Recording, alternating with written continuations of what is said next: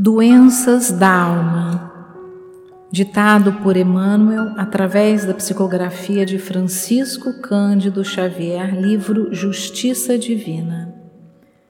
Na forja moral da luta em que temperas o caráter e purificas o sentimento, é possível, acredites, esteja sempre no trato de pessoas normais simplesmente porque se mostrem com a ficha de sanidade física.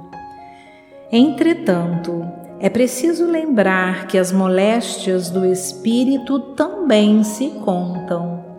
O companheiro que te fala aparentemente tranquilo, talvez guarde no peito a lâmina esbraseada de terrível desilusão.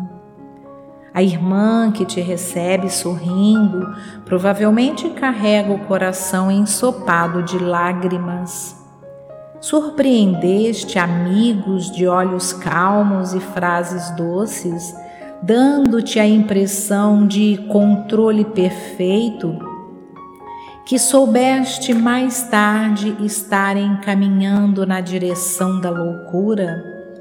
Enxergaste outros promovendo festas e estadiando poder a escorregarem logo após no engodo da delinquência?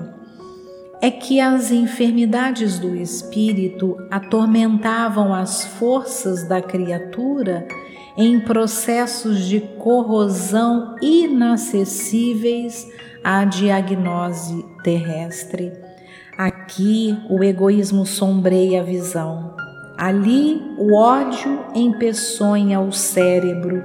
Acolá o desespero materializa fantasmas. Adiante o ciúme converte a palavra em látego de morte.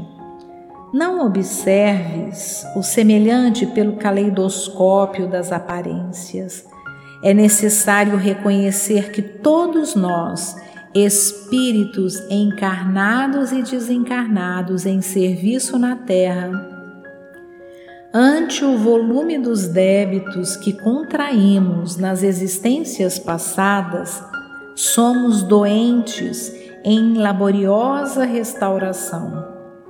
O mundo não é apenas a escola, mas também o hospital em que sanamos desequilíbrios recidivantes nas reencarnações regenerativas através do sofrimento e do suor a funcionarem por medicação compulsória.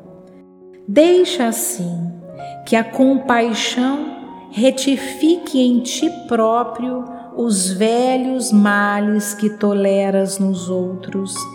Se alguém te fere ou desgosta, debita-lhe o gesto menos feliz a conta da moléstia obscura de que ainda se faz portador.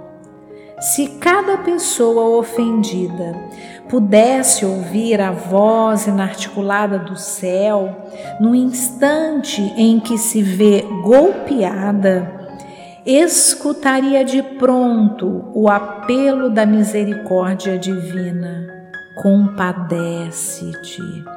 Todos somos enfermos pedindo alta compadeçamo-nos uns dos outros, a fim de que saibamos auxiliar. E mesmo que te vejas na obrigação de corrigir alguém pelas reações dolorosas das doenças da alma que ainda trazemos, compadece-te mil vezes antes de examinar uma só.